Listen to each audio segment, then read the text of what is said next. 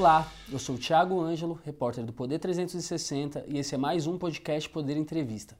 Nesta edição recebemos o advogado Admar Gonzaga, ex-ministro do Tribunal Superior Eleitoral. Acostumado a defender grandes autoridades como o presidente Jair Bolsonaro, Gonzaga se viu às voltas de problemas com a justiça em 2017, quando foi acusado de agredir sua ex-mulher. Foi absolvido em primeira instância em 2021 por falta de provas e, mais recentemente, em 10 de março deste ano, a terceira turma do Tribunal de Justiça do Distrito Federal confirmou a absolvição.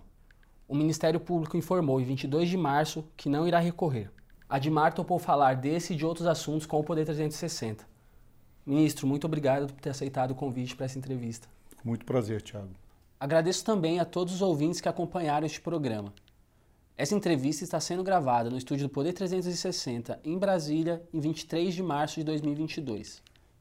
Para ficar sempre bem informado, siga o Poder 360 na sua plataforma de áudio favorita, ative as notificações e não perca nenhuma informação relevante. Ministro, primeiro eu queria pedir que o senhor contasse a sua versão do que aconteceu naquele dia 23 de junho de 2017, quando teria ocorrido a agressão. Pois é, nós estávamos.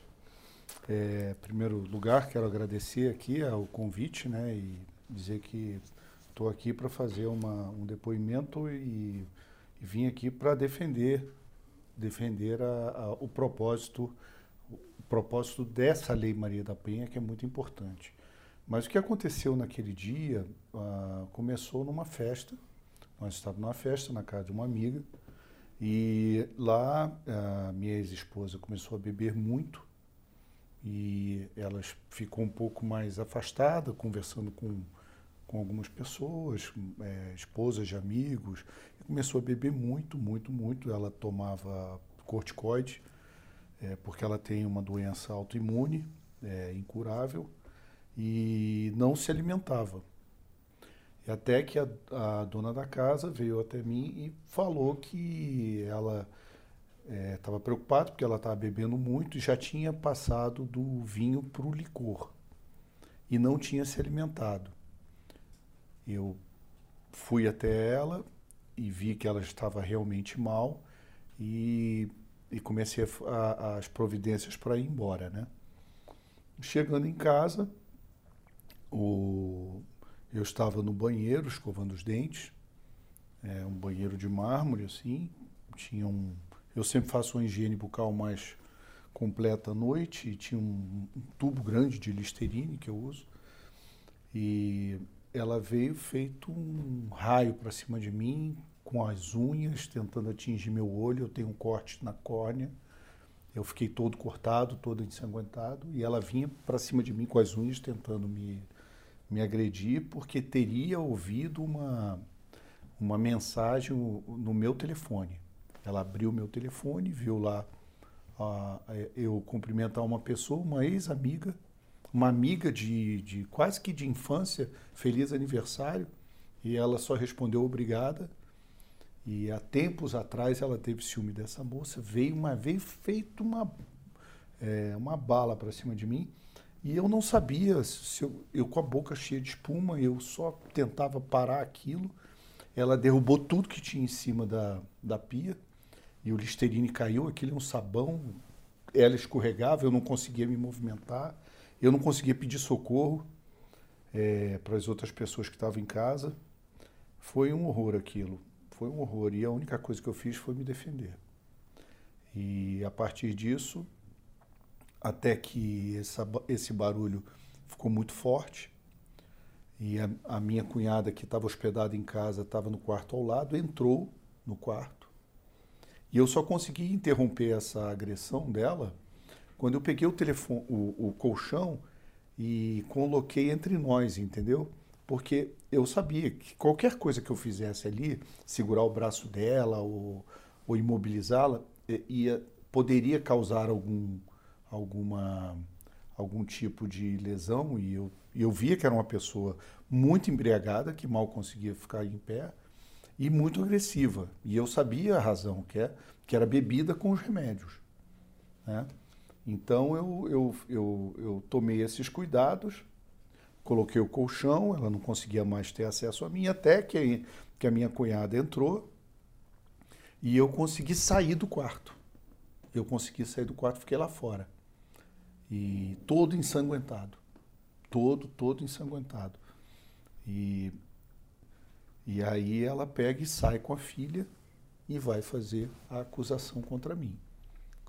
E depois de aí uma hora, mais ou menos, a minha cunhada vem até a minha presença e fala, olha, ela está muito bêbada, ela não consegue ficar em pé e a filha está tentando convencê-la a ir para a delegacia. Mas bom, que vá. Sei lá, eu quero. Eu estava assim. Eu estava assim, é, buscando entender o porquê daquela, daquela situação, que não fazia sentido, a não ser a mistura do remédio com a bebida. Foi isso que aconteceu ali. No dia seguinte, ela volta, arrependida, e já começa a querer a aproximação, até que um advogado conhecido de Brasília liga e pergunta: o que, que aconteceu, Admar? Fiquei sabendo aqui que a filha dela ainda ligou para um repórter no meio de, de, de comunicação para contar que fizeram a acusação. Então a minha casa ficou no dia seguinte cheia de jornalistas. Na porta, ela entra, volta para casa e busca: olha, eu fiz uma grande besteira, eu fiz uma grande besteira e o que, que eu faço? Aí esse advogado liga e ela pega o telefone e pede para ele ir à delegacia com ela, para ela desfazer aquela acusação. E ela vai. Ele manda duas advogadas, duas advogadas, e ela vai acompanhada com essas advogadas à delegacia. Lá ela faz a retratação. Só que a Lei Maria da Penha não permite retratação mais em delegacia por motivos óbvios. Só o juiz pode fazer isso. Só o juiz pode fazer isso.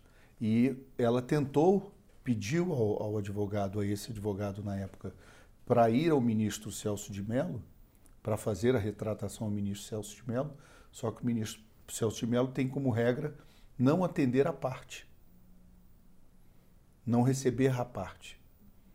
E ela ainda falou para o advogado assim: Mas eu não sou parte, eu sou suposta vítima. Para você ter uma ideia, ela é uma pessoa que tem só o segundo grau completo. Ela não... Então ela falou assim: Mas como é que ele não vai me atender? Eu sou a vítima. Mas se ele tivesse atendido, mas eu não estou aqui para dizer que tenho isso aquilo, cada um tem a sua postura de, de atendimento.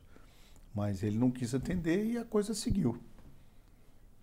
Foi mais ou menos isso, resumidamente, que aconteceu. Entendi.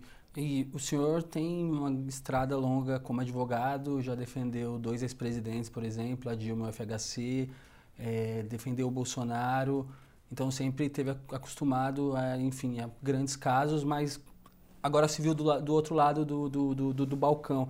É. Eu só poderia contar um pouco como o senhor recebeu essa acusação e como foi ver esse caso ganhando tanta repercussão na imprensa como ganhou? Foi começar a trilhar a estrada da amargura, sabe? Porque você começa a sofrer as consequências, penas irrecuperáveis, perdas, ver tudo aquilo que você construiu derreter da noite para o dia. E o pior, a pior pena que existe é você ser acusado de algo que você abomina no comportamento humano. Por isso que eu não eu não estou aqui para para falar mal da lei, lei da Maria da Penha. Eu acho que a lei da Maria da Penha é muito importante. Ela é muito importante, mas ela é tão importante que ela tem que ser. É, é, deve, deve haver algum. Uh, deve-se criar algum meio, algum sistema de repreensão a condutas abusivas. Na utilização dessa Lei Maria da Penha, que em muitos casos está sendo usada, sobretudo para desonestidade, para o ódio, para a vingança. Então, quando você tem é, e, e, muitos advogados inescrupulosos estão capturando essas causas para ter proveito financeiro. Eu sou advogado e isso, é, esse tipo de conduta de alguns colegas, eles têm contribuído com a fama talvez ruim que a advocacia possa ter aqui e ali. Mas são, esse tipo, é, são essas pessoas que causam esse tipo de, de problema. Para você ter uma ideia, ah, no meio do processo, quando você via assim, Olha, se eu chamar, disser que é mentira, ah, é, é, é uma outra agressão. Você não tem defesa nesse, nesse, nessa causa. Você não tem defesa. A palavra da mulher vale muito, mas uh, juízes experientes já estão vendo a utilização disso de uma forma, dessa forma que eu estou falando, com viés de desonestidade, de vingança, né?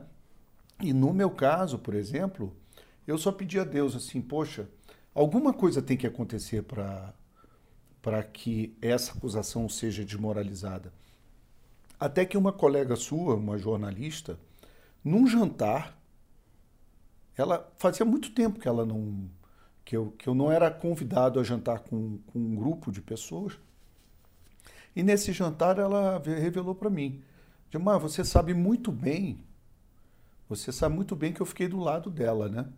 Porque ela é mulher, eu sei que é, que, que existe violência doméstica e eu, eu gosto muito dela, coisa e tal, mas eu me afastei dela.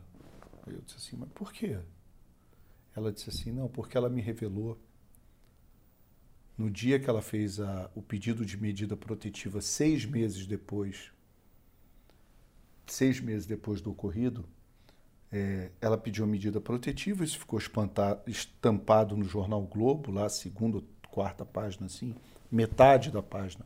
Mulher de ex-ministro pede medida protetiva. Eu liguei para ela, o que, que aconteceu? O que, que aconteceu? Admar enlouqueceu, o que, que ele fez?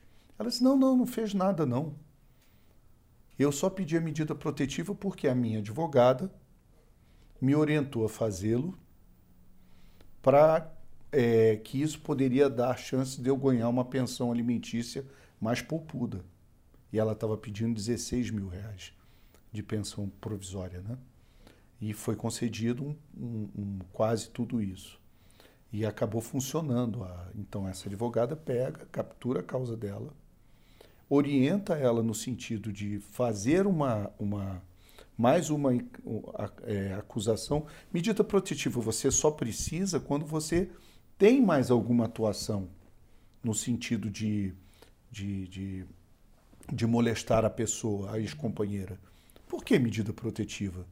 Nós estávamos num processo de reconciliação. Eu amava muito a minha ex-mulher. Era uma coisa assim impressionante. O carinho que eu tinha com ela e a preocupação com a doença dela. Eu queria cuidar dela. E até que, quando meus filhos viram que eu estava nesse processo de reconciliação, me chamaram para conversar. E falaram: pai, olha, nós estamos muito preocupados. Eu acho que o senhor tem que entender que isso que aconteceu é muito ruim, mas pode ter te livrado de um mal maior, porque nós sofremos muito com, essa, com, essa, com a sua ex-esposa. Aí eu perguntei, mas o que, que houve? Não, porque ela fazia maldades com a gente e, acusa, e, e nos ameaçava de que se você fizesse algo, é, se ela se se contasse, né, se nós contássemos para você que coisas piores poderiam me acontecer. E a partir dessa revelação dos meus filhos, eu comecei a me afastar e ela faz a, o pedido de medida protetiva. Né? Ela pediu para viajar comigo para os Estados Unidos, para a Argentina, tudo está nos autos. Aí na hora que ela viu que ia saindo, a mentira dela ia ficando, toda a acusação ia desmoronando, ela foi mudando a versão. E a juíza experiente aqui de Brasília, da primeira vara, doutora Georgina, percebeu isso e anotou na decisão. Inclusive também anotou que essa jornalista revelou o caráter financeiro da, do pedido de medida protetiva. É, ou seja, e, ah, e tem mais uma questão que, que, é, que, é, que é lamentável. É, fui surpreendido com um pedido na OAB, na Ordem dos Advogados do Brasil, sem que, que houvesse nem sentença contra mim, para caçar a minha carteira da ordem e me pedir de advogar. Essa mesma advogada? Essa mesma advogada. eu acho que foi assinado pela Hélida e pela minha esposa. E, e, ou seja, é, utilizar ainda a, a questão como meio político dentro da Ordem dos Advogados do Brasil. E porque essa advogada, é uma advogada que tem militância na ordem é, nessa pauta feminista de direitos humanos relacionados à mulher, que é uma pauta maravilhosa. É uma pauta maravilhosa, mas tem que ser levada com responsabilidade. E não com desonestidade, com uma acusação falsa e utilização de meios é, ilegais né, e absurdos para ter essa oportunidade. Né? Queria que acabar com a minha vida completamente. Né? Tirar o meu ofício. Em que pé que está esse pedido na OAB? Não, a OAB logo viu que, que a, a, a, o pedido foi rejeitado liminarmente pelo presidente lá da, da do órgão competente. É, e ele disse que, que não havia nem sentença, não, o processo ainda estava sendo encaminhado, né? Estava no seu trâmite, não tinha sentido nenhum é, já impedir a minha advocacia sem qualquer acusação confirmada. Em certo momento da, da, da, sua fala, o senhor disse que fazia muito tempo que o senhor não ia para jantares com, com, com, outras pessoas. É, como é que foi a repercussão dessa acusação na, na, na vida do senhor? É, a desistência, a recondução ao TSE, por exemplo, tem a ver com esse caso? Tem. Eu, eu respeito muito o Supremo Tribunal Federal. É a minha responsabilidade, inclusive como ministro. Eu não podia submeter o, o Supremo Tribunal Federal a me... a, a a, a, considerar meu nome para uma recondução. Entendeu? TSE, né? Ao, ao TSE para uma recondução. Né? Então, isso eu já fui a pedir para conversar com o ministro Marco Aurélio, já que o decano era o relator, eu não podia falar com o relator. Eu falei com o ministro Marco Aurélio e pedi a ele que encaminhasse aos colegas lá, aos ministros supremos, que não considerasse o meu nome, mas Aí sai num, num veículo aí que, que eu fui orientado pelo ministro Marco Aurélio a não pedir recondução, quando foi exatamente o contrário. Né? E também depois, a sua vida vira um, um problema, porque você não sabe quem é que vai se aproximar de você e com que interesse, entendeu? Eu me interessei por uma moça em determinado momento, é, e aí ela viu o meu, a acusação na, no Google, né? Foi lá no Google, foi, pesquisou e me deu um tchau, né? E eu comecei, e, e, e, o meu receio, né? Será que vai se aproximar alguém de mim com interesses financeiros também para me ameaçar, me chantagear que se eu não contribuísse de alguma forma, sabe? Você começa a viver com, com fantasmas na tua vida, né? E coisas que até que eu conheci a minha atual companheira, Analice, que é um anjo de pessoa, e e logo vi ali na, no comportamento dela que nada disso poderia ser possível com, a, com aquele tipo de postura. E estamos juntos até hoje, felizes, muito bem. E estou reconstruindo a vida, né? A questão emocional também a, te atrapalha muito. Eu hoje tenho passei durante todo esse período com crises de angústia, de ansiedade, né? Que só com remédio você trata é, perdas, clientes deixando o escritório, é, por, com, claro que não revelam o que é aquilo, mas não tem outra explicação e você praticamente não é convidado mais para nada. Tá? As, as, esposas geralmente têm alguma tendência a, a acreditar na acusação contra você. Então, a sua vida social fica muito restrita, a sua, seu emocional vai, vai para baixo, para debaixo do tapete, e sobreviver isso tudo, ainda ter que ganhar vida e continuar pagando os boletos é, é duro. Mas, graças a Deus. E o senhor foi absolvido em duas instâncias e no dia 22 de março o Ministério Público disse que não vai recorrer. Como é que o senhor recebeu essa, Nossa, essa decisão? Com alívio e com um sentimento de que a justiça, a, a boa justiça existe no Brasil. Né? Na, na sentença, a juíza ela já anotou a inconsistência total da, da, da acusação e fez uma anotação, ainda que a lá teria na, na questão do, do, do, do interesse financeiro. Mas no acórdão, na decisão da turma do Tribunal de Justiça aqui, que foi por unanimidade, eles anotaram que absoluta falta de dolo, anotaram que o motivo para agredir era dela e não meu, né? que as agressões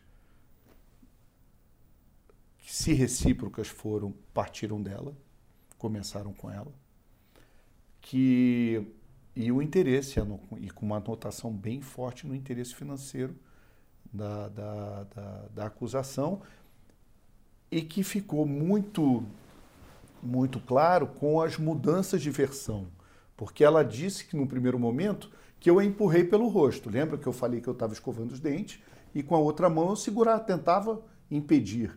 Só que ela vinha feito uma onça para cima de mim para me arranhar. Caiu, porque aquele esterino é um sabão, eu também caí. Eu também caí.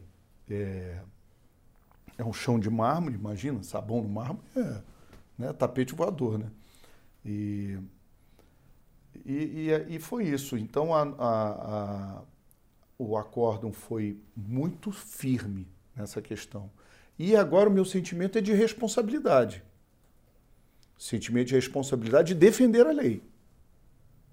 Mas defender também as mulheres que são mães, avós, de, de homens, de filhos e netos que podem sofrer uma agressão e uma acusação com esse cenário de desonestidade. então, de tudo isso eu tenho que tirar, eu tenho que aproveitar alguma coisa para é, porque uma lei, ela tem que tem, ela tem um propósito, a lei, ela tem um propósito de pacificar a, a sociedade. Esse é o propósito da lei. Ela não pode agravar uma situação. Nós vivemos numa cultura machista. Tem homens horrorosos por aí. Covardes que espancam mulheres. Mas não é o meu caso. Nem perto disso. Eu abomino esse tipo de conduta. Então, sofrer essa acusação é a maior pena que você pode ter. Então, é, como é que se resolve isso, Tiago? Se resolve isso é, causando também as pessoas que fazem esse tipo de acusação falsa, que, que isso tem alguma repercussão.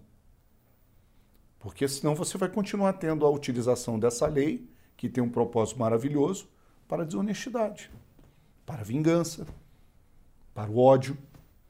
E não pode ser assim.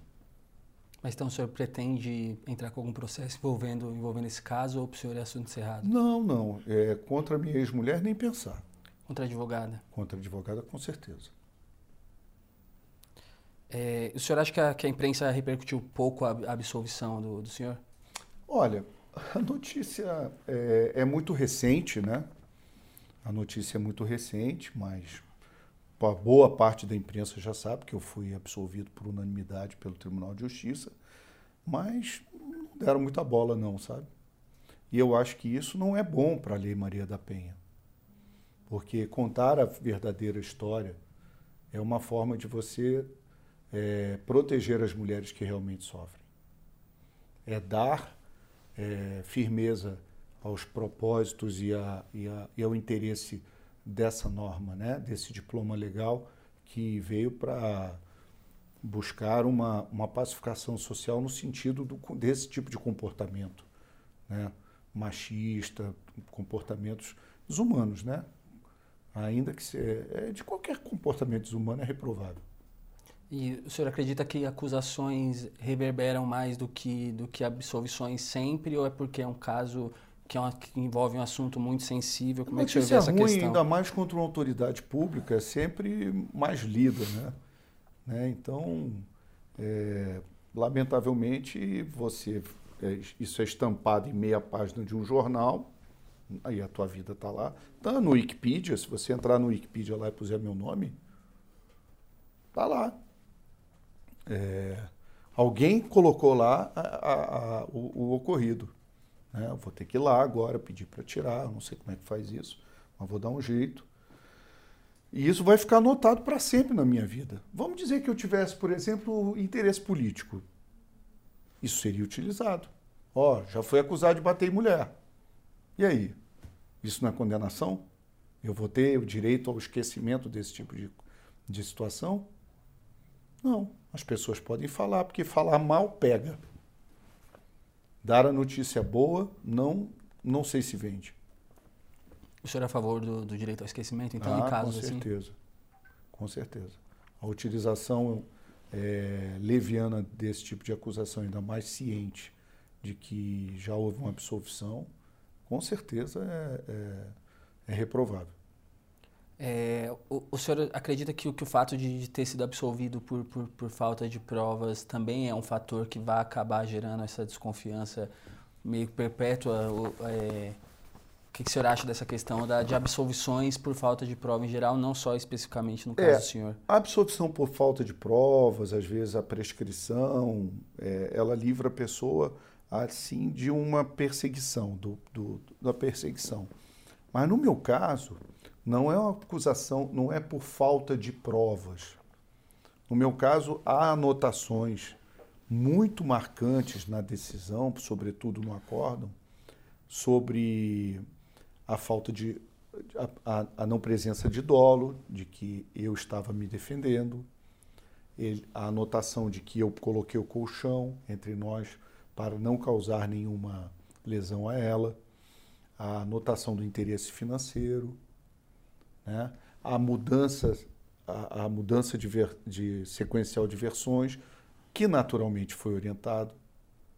Ela chega a fazer uma entrevista num meio de comunicação chorando, dizendo que não, que depois de passar pelo psicólogo, ela resolveu fazer um meditar e lembrar de que foi um soco no rosto.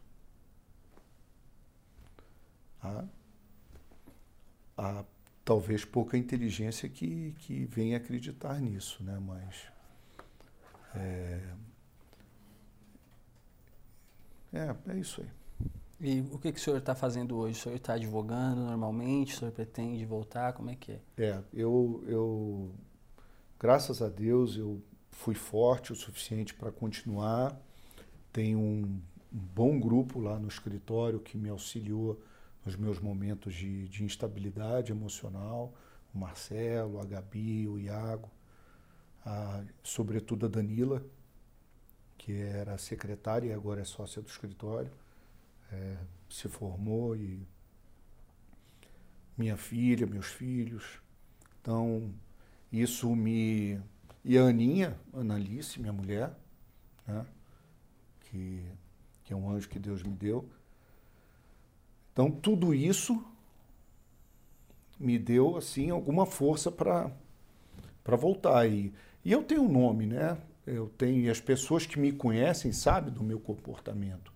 Então, isso ajudou muito, entendeu? Você ter uma, um bom comportamento durante a vida e de repente vir uma uma acusação de que é completamente diferente de tudo que você que você encaminhou como como personalidade durante a sua sua vida, tem muita gente esperta que, que vê que aquilo não é possível, né? Muitos colegas, muito indignados, é, o Tarcísio, Sérgio Banhos, vários, vários colegas, Gustavo, é, Luciana, muito, Fernando Neves, Henrique, muitos amigos, é, me apoiavam e falavam, não, essa acusação é absurda, sabe? Muita gente. E, e, e, aí você vai seguindo, né? Você vai tomando força e eu pegava qualquer. Tudo que eu tinha de, de bom eu tentava botar dentro do, do pacote de energia, né? Como se fosse um carro elétrico, né? Para poder continuar seguindo. Então, o senhor mantém uma relação com seus antigos, com alguns dos seus antigos clientes e com esses colegas do, do, do TSE normalmente? Como é que está isso? Sim, muito. É, alguns foram embora, né? E eu não os culpo, eu acho que que uma acusação dessa é realmente pesada, até que as coisas se resolvam, se revele. E é difícil revelar, né? Poxa, se não fosse essa esse descuido dela de falar para uma amiga, só que ela se deu mal porque ela pegou uma amiga muito honrada, uma jornalista conhecida, e uma pessoa muito honrada, que era amiga do casal. E, e daí, na hora que ela soube disso, ela se afastou. Ela só não tinha noção de que isso poderia ser a salvação no meu caso. E ela falou assim, sem. Aquele jantar não foi para ela me revelar isso. Saiu assim. Saiu. Saiu assim do nada. Disse, como é que é? Aí já no dia seguinte liguei para o advogado. O advogado, não, isso é muito importante, ver se ela pode testemunhar. Aí ela topou testemunhar. E olha como é honrada essa pessoa. É mulher, é jornalista e topou e testemunhar. E o fez, sobretudo, falando para mim: eu estou aqui porque eu tenho que defender a Lei Maria da Penha. Eu tenho que defender o que é justo. E eu vou falar a verdade. Aconteceu mesmo. Bom, ministro, as perguntas que eu preparei eram essas, a não ser que o senhor queira, tem mais algum ponto que o senhor queria abordar? Não, eu acho que é isso. Eu acho que a gente tem que defender a lei, a gente tem que parar com exageros, né? A pacificação social tem que acontecer, até mesmo nessa questão de corrupção. A gente não pode usar, por exemplo, a delação premiada como calabouço né, medieval. A gente tem que usar as normas de uma forma que tenha para as quais elas se prestam, entendeu? As, da, da forma como elas foram concebidas, com propósito é, e o mérito para o qual elas foram concebidas. Eu estou aqui para defender a Lei Maria da Penha, para defender as mães de filhos que podem sofrer o mesmo tipo de acusação. O que aconteceu comigo é irremediável. É irremediável. Eu não vou voltar a ser ministro do TSE, já passou meu tempo. Já tem outras pessoas que merecem e é, e eu vejo hoje grande parte da advocacia e de ministros e de autoridades que me conheciam vibrando com a, com a decisão, né? com a revelação de tudo. Isso já é um. já começa a haver um reparo, né? Mas é muito importante que questões como essas, de desonestidade, sofram repreensão em nome da preservação dos propósitos da Lei Maria da Penha. É muito importante. Você não pode utilizar a Lei Maria da Penha de forma equivocada, de forma leviana, de forma desonesta para propósito político, numa ordem na, na para eleição de ordem, para, fins políticos de qualquer forma, entendeu? Isso é uma desonestidade, isso é uma desumanidade com as mulheres que realmente sofrem com com esse machismo violento que, lamentavelmente, ainda é a postura de algumas pessoas. Chega ao final esta edição do Poder Entrevista. Em nome do jornal digital Poder 360, eu agradeço ao advogado Admar Gonzaga, ex-ministro do Tribunal Superior Eleitoral. Obrigado também. Agradeço também a todos os web espectadores que assistiram este programa. Esta entrevista foi gravada no estúdio do Poder 360, em Brasília, em 23 de março de 2022. Para ficar sempre bem informado, inscreva-se no canal do Poder 360, ative as notificações e não perca nenhuma informação relevante. Obrigado e até a próxima.